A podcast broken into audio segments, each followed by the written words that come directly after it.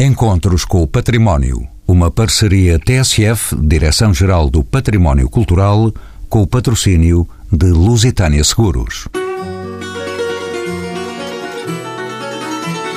Está ali, até 18 de novembro, sob os olhares discretos do Mar da Palha, em dois pisos do torreão poente da Praça do Comércio, em Lisboa. Trata-se da exposição Futuros de Lisboa, sob a coordenação de Joana Souza Monteiro e Mário Nascimento e o comissariado científico de João Seixas, Manuel Graça Dias e Sofia Guedes Vaz. Como se pode ler no texto de apresentação, esta exposição dispõe de 10 salas por onde se espraiam imagens, vídeos, fotografias e documentos, objetos tecnológicos e obras de arte. A exposição leva-nos ainda numa viagem desde o futuro ao longo do tempo, passando pelo futuro passado, pelas dificuldades em prever o futuro, ao futuro que já cá está e até ao futuro inevitável, terminando na Sala dos Pilares de Lisboa. São convidados deste programa Manuel Graça Dias, arquiteto, com doutoramento pela Universidade do Porto, onde é professor convidado sendo também na Universidade Autónoma de Lisboa. Foi fundador do Ateliê de Arquitetura Contemporânea e é um dos comissários da exposição Futuros de Lisboa. Sofia Guedes Vaz, engenheira, fez Filosofia do Ambiente. Stand-up comedy no grupo dos cientistas de pé é também comissária desta exposição. João Seixas, geógrafo e economista, investigador da Universidade Nova de Lisboa, doutorado em Geografia Urbana por Barcelona e mestre em Estudos Regionais por Londres, coordenou a reforma político-administrativa de Lisboa. É comissário da exposição pública Futuros de Lisboa. E Joana Souza Monteiro, historiadora de arte e museóloga, é diretora do Museu de Lisboa e secretária do ICOM Portugal. Coordenou a exposição de que falamos e a quem pergunto pela oportunidade deste evento no verão e outono de 2018.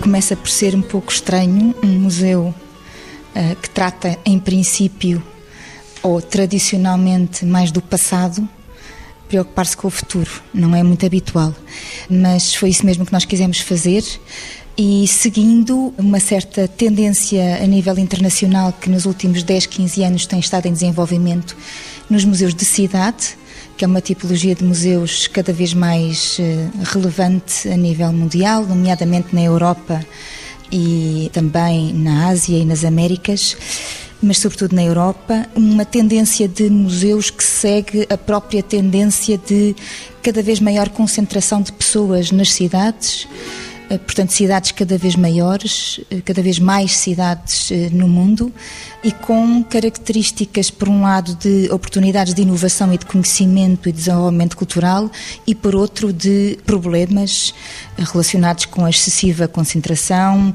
enfim, a gentrificação e as questões de sustentabilidade para simplificar para já, em termos de introdução ao programa.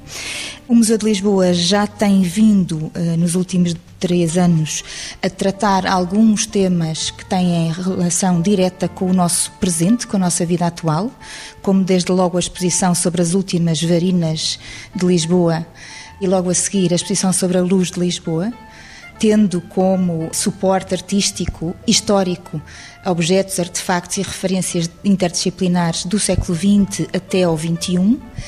E estamos também a desenvolver alguns projetos comunitários eh, sobre os lisboetas de agora, todos os lisboetas, inclusivamente os que não são portugueses, mas que são tão lisboetas como nós, como eu, Alfacinha de Gema. E por isso, desde já há uns dois anos, que o Museu de Lisboa tinha na sua, dois, três anos, na verdade, na sua lista de prioridades, uma exposição que pudesse trazer uh, conhecimento, uh, reflexão sobre possíveis futuros. Não quer dizer que eu esteja descontente com a sua primeira resposta, mas deixe-me ficar ainda consigo, Joana. Na sua opinião, poderíamos dizer que nunca imaginaríamos uma cidade tal como ela está, concretamente Lisboa, Fará algum sentido conceber cenários que a realidade quase sempre acaba por ultrapassar? Precisamente. Uma parte da nossa exposição é sobre isso. Logo, a primeira sala é uma reflexão sobre o conceito de futuro de Lisboa. Há exercícios sobre o futuro de Lisboa que nós conseguimos encontrar, os comissários antes de mais, mas também a equipa do museu desde o século XVI desde o Francisco da Holanda, é a peça mais antiga que temos em referência na exposição, refletindo sobre o futuro ao longo do tempo. Nós demos nomes às salas desta vez, em jeito de um proposital estilo romântico, antigo, para falar do, do futuro. E depois temos duas salas que se chamam precisamente as dificuldades em prever o futuro e ainda uma outra sobre hipotéticos futuros de Lisboa. Se faz sentido, faz, não na ótica de prever o que é que vai acontecer, Estamos perfeitamente cientes que não, não estamos a tentar adivinhar nada, mas na ótica de refletir melhor sobre os tempos de hoje. Uma nova presença no programa, Sofia Guedes Vaz. Seja bem-vinda aos Encontros com o Património. São dos nossos dias alterações climáticas levam-nos eh, a perspectivar cenários mais ou menos catastróficos, em que, por exemplo, as ruas se transformam em rios. Algumas montagens na exposição mostram-nos uma Lisboa particularmente alagada, com barcos em vez de automóveis. Será assim? Ou é esta mais uma chamada de atenção para alterarmos comportamentos? Será isso mesmo? Sim, como a, como a Joana disse, nós não, não, não, temos uma bola de cristal e não vamos saber como é que é o futuro. No entanto, relativamente às alterações climáticas, já temos dados muito concretos e sabemos os impactos serão bastante acentuados. E em cidades uh, como Lisboa, uh, daqui a um século ou dois séculos, se continuarmos no, caminho onde estamos, é possível que isso aconteça. Portanto, espero eu que seja mais a sua segunda comentário, que é, é acima de tudo uma chamada de atenção para alertar as pessoas para, de outra maneira para estarmos mais atentos, de facto, a esse problema. João Seixas, bem-vindo aos Encontros com o Património, a este programa. Na sua opinião, estarão as autarquias e a de Lisboa em particular preparadas para implementar medidas que ajudem a mitigar o impacto e contribuam para nos adaptarmos a todas estas alterações. Será isso possível? Sim, um, ehm, as autarquias, neste momento, em relação aos desafios que temos pela frente, e sendo direto, não estão preparadas. Têm que se preparar muito melhor, porque os desafios são enormes, porque as mudanças que estamos a assistir hoje no presente, nem sequer falo do futuro, como as minhas colegas anteriormente falaram, que o futuro é difícil saber, prever, não é? Temos que o preparar de facto, temos que estar preparados para ele e geri-lo da melhor forma, com estratégia e com visão. E como tal, isto não pode ser, como se costumava dizer antigamente, business as usual no século XX. Eh, ou seja, gerir os problemas cotidianos de uma cidade ou de vários espaços da cidade ou de uma grande metrópole como Lisboa a tentar resolver as coisas à maneira modernista, chamemos-lhe assim, do século XX. Os desafios hoje são bastante diferentes, eh, há novos tipos de economia, há novas famílias, há novas formas de emprego, a cidade está-se a desdobrar de uma forma completamente distinta daquilo que nós conhecíamos ainda há pouco tempo atrás. E as autarquias que temos hoje, respondendo à sua questão, eh, foram concebidas, foram estruturadas e os nossos próprios níveis de conhecimento, se quiser, somos relativamente ainda corporativistas na forma como entendemos os nossos próprios saberes e os, e os conhecimentos. Ainda somos pouco transversais e perceber cada desafio de uma forma muito mais eh, ecuménica. E, como tal, as autarquias têm que se adaptar a isto e serem muito mais transversais, mais abertas tem que dialogar muito mais, tem que ter muito mais capacidade de visão e planeamento estratégico e prospectivo e nós esperamos, muito humildemente, que com esta exposição também ajudemos um pouco a questionar todas estas coisas. Manuel Graça Dias, de novo aqui. Este é, afinal, um dos uh, seus lugares, antigo concorrente radiofónico nestas lides. E começando por um palavrão, Manuel Graça Dias, a questão da gentrificação até a palavra é difícil de dizer, gentrificação, esse palavrão novo, de excesso de oferta de hotéis eh, e alojamento local e do preço inflacionado das casas de Lisboa é hoje uma realidade gritante. Num dos vídeos exibido na exposição, Em resposta à pergunta sobre como se imagina Lisboa daqui a 50 anos, muitos temem uma cidade vazia, enquanto outros assinalam uma evolução positiva. Estaremos condenados, Manel, a uma Lisboa sem Lisboetas? Pois, nós estivemos sempre, quando começou esta, a organização desta exposição, perante uma dúvida de, de outra ordem. Seria a exposição que iríamos fazer uma exposição completamente distópica, uma exposição completamente negativa, uma exposição completamente assustadora, que levantasse todos os cenários eh, mais negros que neste momento se podem imaginar, ou deveria ser a exposição que preparávamos, uma exposição mais positiva, a acreditar mais num futuro melhor e, como tal, a usar ou a tentar eh, encaminhar o que já hoje se sabe para a construção de, de, desse futuro. Portanto, quando me pergunta se as cidades do futuro vão estar sem habitantes, eh, com habitantes, sem habitantes, são, eh, aliás, ao perguntar-me isso, posiciona-se também numa situação em que nós nos encontramos, que é se nós só conseguimos falar do futuro através do presente e do passado, claro, mas, mas sobretudo através do presente. Nós só conseguimos falar do futuro para resolver problemas do presente. Eh, e nesse sentido, também tentámos, é muito difícil, mas tentámos que alguns dos, das obsessões do presente eh, pudessem ficar um pouco arredadas, no sentido de não, de não ficarmos obcecados com soluções para hoje e tentássemos descobrir uh, soluções. Não, não descobrimos mas tentássemos descobrir ou tentássemos interrogar ou deixar essa interrogação no público, isso é que talvez tenha sido a nossa maior preocupação, deixar a interrogação no público de que um futuro poderá ter muitas facetas uh, e poderá ir por muitos caminhos, alguns dos quais nos cabe a nós, com o que sabemos hoje, tentar corrigir ou tentar, pelo menos, uh, mudar. Manel, deixe-me ainda uh, avançar um pouco mais na questão Hum, no fundo, eh, se acerto na constatação, essa situação é análoga à que se viveu ou vive ainda em cidades como Veneza, Londres, Paris e muitas outras. O que é que aprendemos com essa realidade? Estaremos ainda a tempo de conseguir um equilíbrio entre a oferta turística e uma cidade habitada e acessível a todos?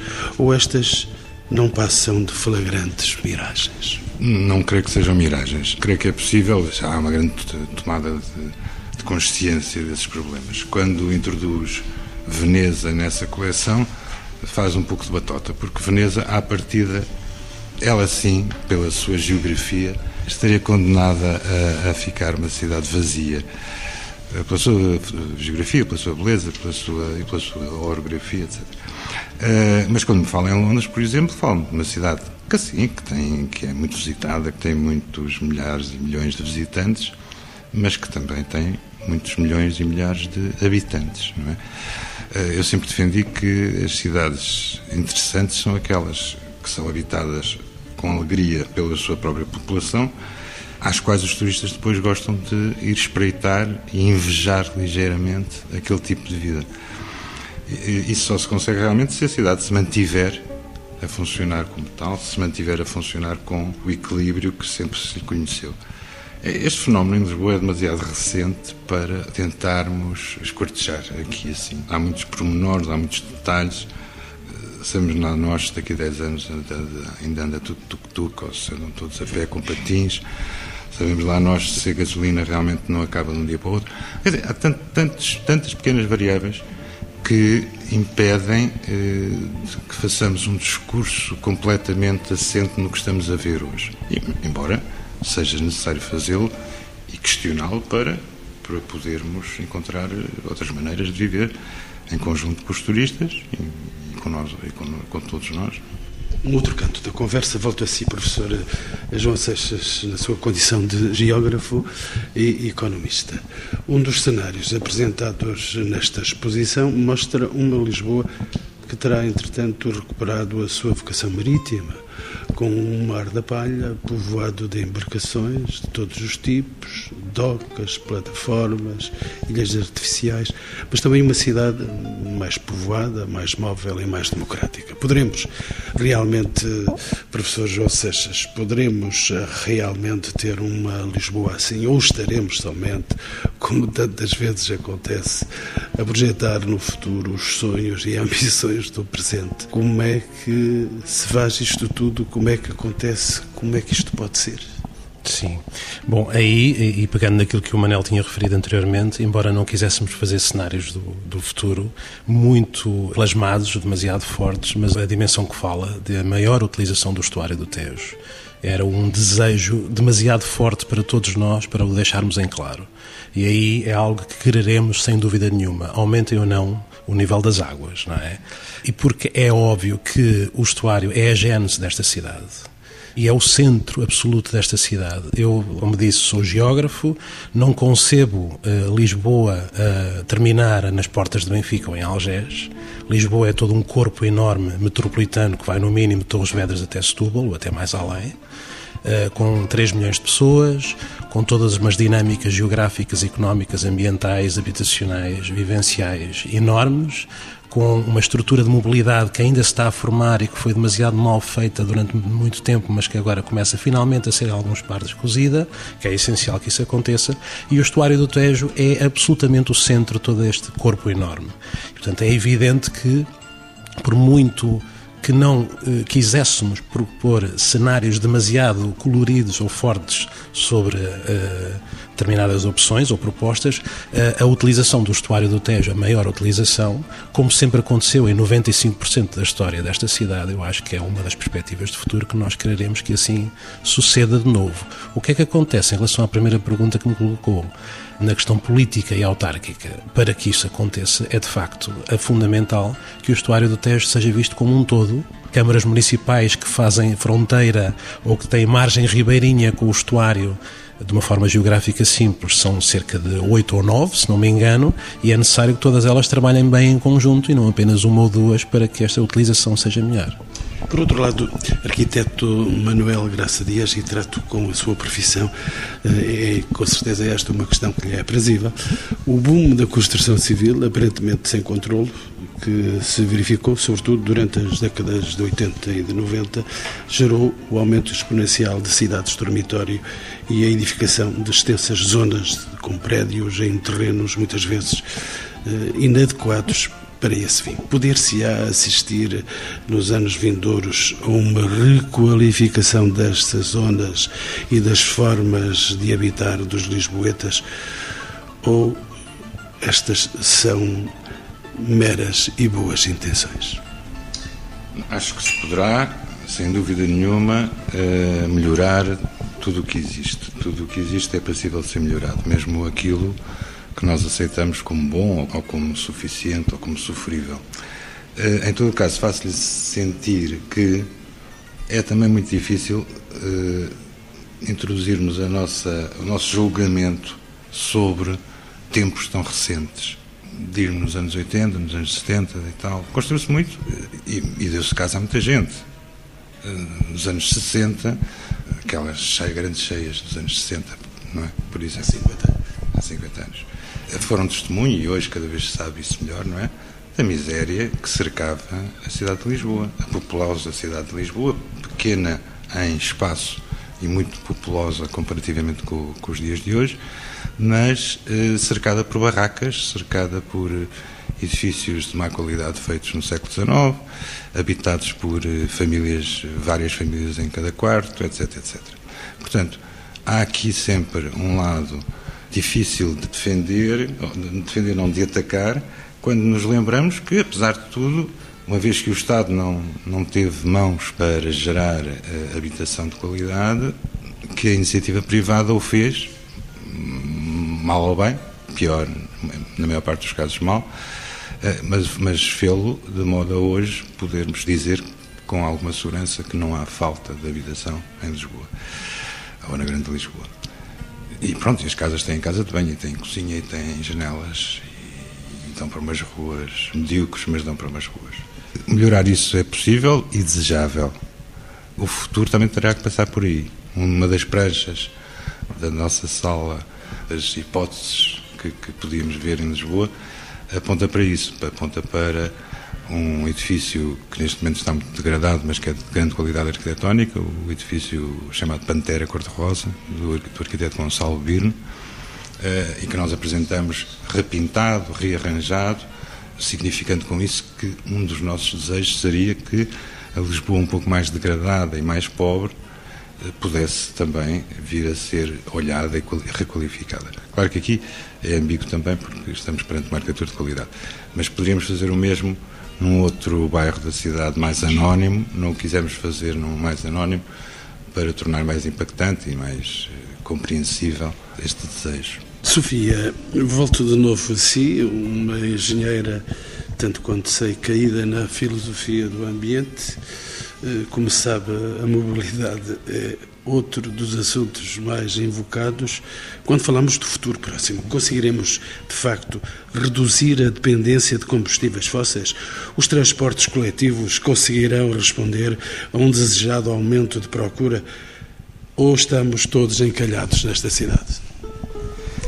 Não, não estamos e vamos conseguir, claro. Os sinais que Lisboa está a dar até são muito positivos. Eu agora já ando sempre de, das bicicletas giras e nas motas e a cultra. Um... E anda por aí também ainda a fazer stand-up, não? Não, agora já não, já não temos feito, já não temos feito. Uh, esse foi um, foi um projeto, foi um projeto de comunicação de ciência uh, que já foi, foi há cinco anos e, e, foi muito gratificante porque comunicar a ciência com humor uh, comunica-se melhor e ambiente então que é uma chatice, não é? E são catástrofes e somos todos muito negativistas e então comunicar ambiente de, com, com, humor é melhor de, do que comunicar assim muito seriamente. Algumas ousadias respeitáveis essas do seu próximo passado? Não queres contar? Quero que, que, que conte alguma coisa do stand-up comedy. Era isso. Só poderia ser, estou cheio de curiosidade. Os senhores ouvintes querem se rir agora do. do, do, do, forma de aliviarmos esta densidade de pensamento. Devia-me ter preparado, porque agora, agora, agora já não me lembro. Eu, eu, eu sei, sei, sempre de cor a minha frase inicial, um, que é hum, a ideia de que comecei como engenheira do ambiente e depois evolui para a filosofia do ambiente. Uh, sendo a diferença que primeiro eu queria resolver todos os problemas do ambiente e que agora só penso neles. Uh... Vocês ouvidos também estão a rir esta hora, de certeza. Espero que sim, porque a, a piada inicial é, é, é, fulcral. E se as pessoas não se riem da primeira, eu ficava logo mais incomodada e depois todo o resto da peça uh, era, era mais difícil. Mas de qualquer maneira, eu tenho uma atitude muito positiva e eu acho que. Uh, eu às vezes gosto de dizer que sou ecodeprimida, mas é só mesmo eh, nessa parte. De resto, na vida, uh, acho que, que, que, é bom ser positivo e quanto mais positivo se for, mais energia se dá às coisas e mais facilmente elas depois acontecem. Portanto, não estamos todos encalhados? Não estamos de maneira nenhuma encalhados e estamos todos a ficar muito sensíveis, acho eu, e cada vez mais sensíveis. E vai haver uma altura em que este, o discurso ambientalista já tem uns 50 anos e, e tem sido, sim, está bem, talvez, sim. E, eu agora sinto que estamos a chegar ao ponto onde hum, o, Martin Luther King, que morreu há 50 anos, mudou o mundo com aquela frase: Eu tenho um sonho, não é? E, e essa frase mudou o mundo porque o sonho dele era igual ao sonho das outras pessoas. Ele não mudou o mundo com Eu tenho um plano. E nós ainda temos muitos planos, mas ainda não conseguimos partilhar um sonho. E quando nós partilharmos o sonho, é que chegamos lá. Isto é, é, é, o que eu acho. E eu acho que estamos a começar a partilhar o sonho. E onde eu vejo isto é nos plásticos. Porque a reciclagem, pronto, e já estamos uh, fartos da reciclagem, ouvir fa falar da reciclagem, e já quase todos reciclamos, nem todos, mas pronto, muitos. E agora houve esta nova vaga dos plásticos e eu vejo uma adesão brutal aos plásticos. E que também é, é, é uma gota no oceano. Mas, mas o facto de haver esta adesão faz-me pensar que o sonho na cabeça de cada um de nós está a ocupar cada vez um, um, um, lugar maior. Portanto, agora, daqui a uns anos, há aí uma pessoa com eu tenho um sonho e todos vamos atrás. Manuel Graça Dias? queria interromper para dizer que não é uma gota no oceano. Os plásticos não são uma gota no oceano. São realmente uma monstruosidade enorme no oceano. E concordo com a Sofia que todos nós que se, que se sente que cada vez há maior, não diria adesão, mas compreensão do problema e consciencialização do problema. Professor João Seja estava também a pedir a palavra. Era porque queria pegar naquilo que a Sofia tinha referido sobre o sonho. É? Eh, a nossa exposição preocupa-se muito com tentar para cada visitante fazer nexos. Nós estamos numa era digital, e andamos todos um pouco ansiosos, um pouco atrapalhados, perdidos em fazer nexos entre os nossos cotidianos e um mundo cada vez mais globalizado e que está a mudar de uma forma vertiginosa em muitas coisas. E, portanto, o que a Sofia refere de que em há 50 anos atrás houve um homem muito importante que disse eu tenho um sonho e era importante que estes tipos de sonhos, não um único para toda a gente, como é óbvio, mas que as pessoas conseguissem formar os seus próprios sonhos de uma forma muito mais consciente, com mais conhecimento e com mais capacidade. E, portanto, a nossa exposição procura justamente eh, não dar soluções, não dar respostas, mas que as pessoas façam as suas próprias perguntas para formar os seus próprios sonhos. Sofia, ainda? Não, era só. Agora, se calhar, já está fora de, de tempo, mas eu, eu, percebo o Manuel, eu falei metaforicamente, mas foi errado, porque a gota no oceano. era mas quando o Manel dizia monstruosidade, não estava a falar de. não era nenhuma simples. Uh... Não, é que é verdade é verdade o que ele disse, eu é que usei metaforicamente, é uma gota no oceano, porque resolver os plásticos é só um problema que resolve e há muitos mais problemas a resolver, mas foi uma metáfora mal escolhida, porque de facto são quilómetros e quilómetros de. ou eh, quilómetros de cúbicos, ou metros cúbicos, ou quilómetros, toneladas e toneladas de plástico que existe no, no, oceano. Poderíamos dizer que a monstruosidade não é mesmo pequena. Uh, professor eh, João Seja, já agora quis abordar a questão das novas tecnologias. Diga-me uma coisa. O que é que pensa, de facto, das tecnologias de informação, as biotecnologias ou a inteligência artificial? Poderão elas eh, realmente permitir criar smart cities mais sustentáveis, mas também mais humanas? Será possível isso? Tem que ser possível. A evolução tecnológica é inevitável. Não podemos ir contra a evolução tecnológica. E, portanto, a melhor forma de termos, como diz, eh, maior, melhor sustentabilidade, melhor qualidade de vida, maior justiça e distribuição, que é um dos elementos fundamentais quando estamos em época de transição económica e tecnológica, normalmente há um grande desequilíbrio nos rendimentos das pessoas. É? Mudando de um paradigma em que havia determinados tipos de empregos para outro novo, que ainda não sabemos bem qual é, em que as estruturas económicas e o emprego muda muito, há, há momentos de grandes desigualdades. A história mostra-nos isso. Portanto, é fundamental que saibamos governar bem estas mudanças tecnológicas, regulá-las bem, percebê-las bem, não deixá-las à solta, porque isso seria deixar à solta praticamente os chacais ou as raposas, as metáforas que quiser, justamente para utilizá-las na melhor forma para a justiça e para a sustentabilidade das nossas cidades. Dou exemplos, se quiser, não é? Os Airbnbs e os Uber e tudo isto que estão a acontecer nas cidades. Eu acho que se queremos justamente percebê-los e utilizá-los da melhor forma, temos que saber a potencialidade que tudo isto tem, mas ao mesmo tempo também saber regulá-los e geri-los de uma forma política. Se calhar temos que tomar outros táxis. Eh, Parece-me que que reencontrei a Joana. Eu quase a tinha perdido aqui no meio da nossa conversa, mas estava-me a pedir a palavra oportunamente. Espero que sim. Tinha que ver com a questão das tecnologias e de como é que nós abordamos as tecnologias na exposição. Porque foi um tema importante. Porque um tema destes, futuros, imediatamente é associado por todos uh, para tecnologias. Poderíamos ter tido, ter escolhido o caminho mais evidente, talvez mais, mais fácil, mas quanto a nós todos, aos comissários e a nós do museu, menos interessante ter uma exposição tecnológica.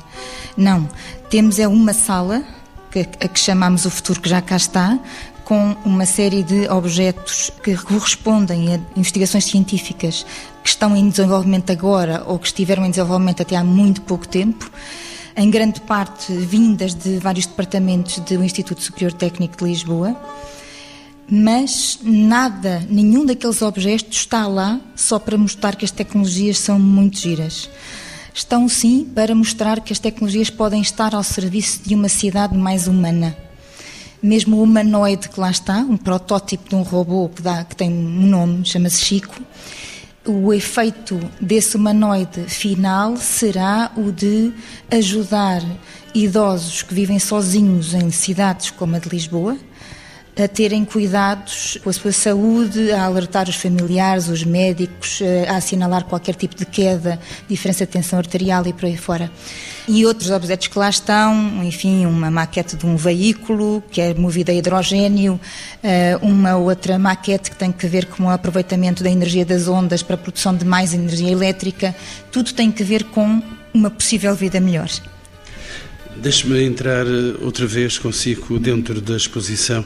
Do modo geral, e apesar de alguns alertas para situações mais ameaçadoras, o tom geral desta exposição é de otimismo e de esperança, com um presente tão carregado de conflitos, tensões e desigualdades a nível mundial. Há razões para sermos, de facto, otimistas. Eu sei que o Graça Dias estava-me a pedir a palavra. Não estava? Estava. Mas é que quem me vai responder a esta questão vai ser uh, a Joana, que me vai responder para eu dar a palavra depois, e com justiça, ao Manuel Graça Dias. Com certeza. Assim tentarei. Não era nosso objetivo ser uma exposição otimista. O objetivo não era nem é. O objetivo é ser uma exposição interpelante de toda a gente. Mas o objetivo é que seja uma exposição que, que crie perguntas na cabeça, que uh, a limite, as pessoas ainda saiam dela mais baralhadas do que entraram, embora com uh, alguns momentos de fruição, porque há algumas partes que são divertidas, interessantes, inovadoras, originais. No entanto, depois de revisitada várias vezes a exposição, há realmente um tom, se não de otimismo, pelo menos de esperança que se tivermos cuidado com os alertas da sustentabilidade, dos desafios do milénio e de todos os desafios que as Nações Unidas elas próprias nos colocam, que têm também que ver, eh, ou acima de tudo, que ver com as pessoas, enfim, e com o planeta, talvez possamos realmente ter uma cidade melhor. Manuel Graça Dias, não é fácil conduzir uma charla como esta com quatro uh, monumentais senhores e senhoras. Por isso eu não olhei a tempo para lhe dar a palavra. Não tem mal absolutamente nenhum. O, mas a nota com que eu terminaria é também positiva e também e vem neste seguimento. Só queria dar um exemplo que penso que será compreensível.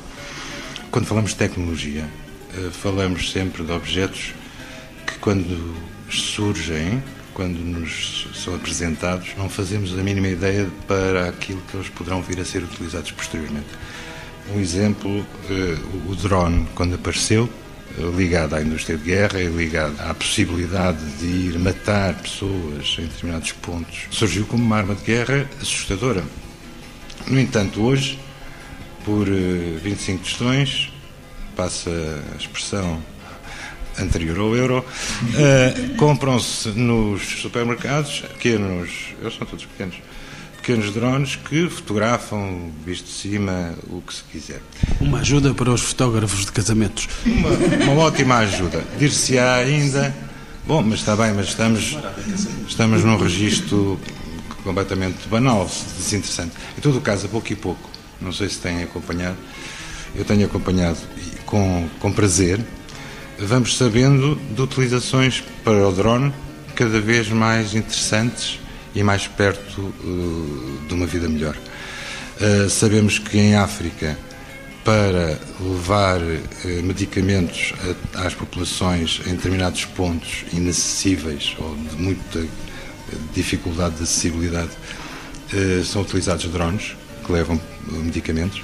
Vi agora há três dias que há uma praia em Portugal que já tem um drone que suspende uma boia e que eh, navega à beira-mar preparado para, se o, o nadador do Salvador assim o entender, largar a boia sobre alguém que seja afogar. E eu imagino que a partir daqui, um mundo de coisas maravilhosas, tão longe da máquina de matar que foi inicialmente criada, que me dá confiança e, e que me faz dizer: atenção, olhemos para as tecnologias sempre com esta disponibilidade ou, ou este otimismo, porque elas a invenção humana acabará por tirar delas o melhor e extirpar o que é pior. Joana Monteiro estava-me a dizer que ainda Uh, ainda sobre a questão do otimismo, ou a reboque da questão do otimismo ou do tom de esperança, queria voltar ao princípio da conversa, dizendo que para esta exposição a necessidade, mais do que a vontade, de termos perspectivas multivocais, termos mesmo muitas perspectivas diferentes concentradas numa só exposição e catálogo, foi tal que não só convidamos três comissários, os três excelentes comissários e especialistas que aqui estão, como convidamos 20 especialistas em áreas muito diversas, que escreveram conjuntamente, por vezes em dupla, por vezes a solo, 13 ensaios que compõem, que integram o catálogo. é um catálogo com mais um livro. É, enfim, é só um livro, mas que integra de facto uma parte só de ensaios. E porquê? Porque quisemos pedir, quiseram os comissários e quis o Museu de Lisboa, a pessoas que pensam as áreas como as da política e cidadania, economia, psicologia, neurociências, ecologia e várias outras, que respondessem a questões sobre o futuro da sua área o futuro da sua área em cidades e o futuro da sua área em Lisboa. E por isso temos textos de uh, variedíssimas pessoas que vão começar com moderação dos próprios comissários, promover conversas que vão ser paralelas à exposição em alguns dias eh, da semana às 18 horas, a partir do momento em que a exposição encerra.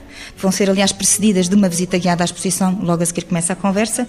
Nomes como, por exemplo, o professor Sobrinho Simões, o António Alvarenga, o João Menezes, o António Câmara, o João Ferrão, o Rui Tavares, a Sandra Masques Pereira, o Jorge Ramos do O, o Afonso Cruz, uh, entre outros. A crescer a tudo isto, não nos contentamos e quisemos ainda abrir às perspectivas uh, do público este conceito de que futuros para Lisboa.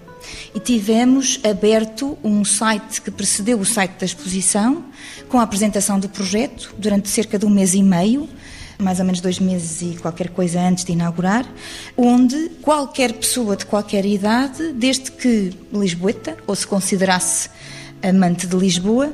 Porque a Joana é lisboeta de Gema? Eu sou alfacinha de Gema. e então as pessoas podiam enviar eh, frases, contos curtos ou fotografias e fizeram-no e desenhos também, mas os desenhos vieram das escolas, sobretudo. Também trabalhamos com uh, alguns agrupamentos de escolas para fotografias e para desenhos. E tivemos uma série de contos, uh, de que resultou um livrinho que está para consulta na própria exposição e está digitalmente uh, no site da exposição uma série de frases e algumas uh, imagens muito interpelantes, algumas até que circularam pelas redes sociais e criaram um impacto que nem nós esperávamos que acontecesse. Joana, nós estamos já no final do, do programa, mas ainda lhe vou entrar aí pela exposição para ver um cantinho que ainda não foi mostrado. Uma das salas apresenta imagens onde são comparadas representações relativas à sociedade, educação, vida pública, trabalho, entre cerca de 1918 e 2018. O que é que nos separa, afinal, durante estes 100 anos? Estamos assim tão longe destas personagens que usam cartola e vestidos compridos? Ou temos ainda muito em comum? Tudo menos cartolas e vestidos compridos, imagino, Joana. Uh, sim, eventualmente, não tendo eu nada contra nem com as cartolas nem os vestidos Cada um enfia as cartolas que pode. sim, mas eu já vou dar a palavra, se o Manuel me permitir, ao arquiteto Graça Dias, que essas duas salas, enfim, ficaram um bocadinho, as salas ficaram um bocadinho divididas entre os comissários, são as salas do Manuel. algumas das, das salas do Manel, mas quisemos de facto comparar há cerca de 100 anos e mais ou menos agora perspectivas sobre a participação cívica das pessoas em, nas eleições, fora das eleições, a participação das mulheres no espaço público, a instrução, os cuidados de saúde, a mobilidade, o armazenamento de dados, de informações e de bens. Há áreas em que as diferenças são absolutamente abissais. Parece que estamos de repente a olhar para planetas diferentes, nomeadamente nas áreas de, dos cuidados de saúde. Mas há, há outras em que não tanto. Manel Graça Dias, então? Eu limito-me a dizer que faltou na sua descrição um, um detalhe. Nós temos realmente uma fotografia de cerca de 1918, retratando um determinado facto da vida urbana lisboeta. Uma fotografia correspondente a 2018, retratando o mesmo facto hoje e provocando nas pessoas este espanto que foi descrito. E temos um terceiro painel que diz cerca de 2118 eh, e que está em branco. Que é um painel para que a sala chama-se a sala das dificuldades em prever o futuro. É o painel para as pessoas olharem e pensarem como é que realmente isto parece a mim claro, era assim que se telefonava em 1918, é assim que se telefona hoje com o telemóvel, como é que se comunicará daqui a 100 anos? Sofia, como é que se comunicará daqui a 100 anos? Era isso que queria dizer, não? Não, não, não faço ideia, espero é que se continue a comunicar e comuniquemos cada, cada vez melhor. E uma questão final para os meus ilustres quatro convidados: que cenários poderemos construir para um futuro consistente? que não seja de arrogâncias e posporrências. Eu posso começar uh, por si, Joana Sousa Monteiro, é historiadora de arte e museóloga, diretora do Museu da Cidade e coordenou esta exposição. Como é que vai ser então esse, esse futuro? Nos meus sonhos é sem posporrências uh, nem faltas de respeito pelo ser humano e com os pés na terra e com muito, muito respeito, perdoo a repetição da palavra, mas para mim é mais importante, também pelo nosso património de Lisboa. Manuela Graça Dias, outro comissário da exposição, o arquiteto. Eu devo dizer-lhe que foi a exposição em que eu participei que maiores dificuldades me pôs. Foi durante os primeiros. Eu cheguei a pedir eh, para sair porque não conseguia articular ideias. O futuro é realmente qualquer coisa que só conseguimos pensar a partir do presente e não conseguimos nunca ultrapassar as limitações que o próprio presente nos cria. Mas, eh, claro que tenho que pertencer a esta onda de otimismo e tenho que dizer que para mim o futuro tem que ser positivo, tem que ser. Temos que nos. Temos que ir arranjando, temos que nos ir corrigindo. E é por isso é que a nossa exposição termina numa enorme sala onde algumas soluções de correção são mostradas no sentido de obviar alguns factos que antes são enunciados. Sofia Guedes Vaz. E o futuro? O, o, universo das ideias possíveis está sempre a expandir-se e a diversificar.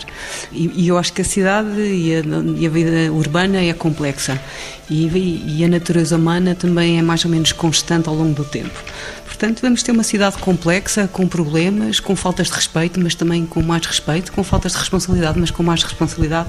Vamos ter de tudo e vamos saber eh, lidar com elas e como temos sabido ao longo dos séculos. Última palavra para o geógrafo e economista João Seixas, também comissário da exposição. Esta é a mais fácil equação que lhe apareceu pela frente? Não, concordo com o Manel, absolutamente. Foi a mais difícil equação e projeto que me, que me apareceu pela frente. E respondendo também à questão que colocou aos meus colegas e à Joana, eh, eu creio que não podemos jogar uma carta em branco. O futuro constrói-se já hoje no presente. E embora de facto não sejamos astrólogos e não saibamos uh, como vai ser o futuro com grande rigor, nem com médio, não é? Sabemos pelo menos que, como dizia o André Breton, aquele grande surrealista, que é uma escola que eu gosto muito, o imaginário é aquilo que tende a ser real. E, portanto, é a nossa obrigação hoje no presente construir imaginários, mesmo que alguns falhem rotundamente mas que, pelo menos pensando neles e pondo-os em cima da mesa da cidadania e da política, creio eu que conseguiremos construir um processo. Não acredito em destinos, acredito em caminhos, caminhos mais interessantes.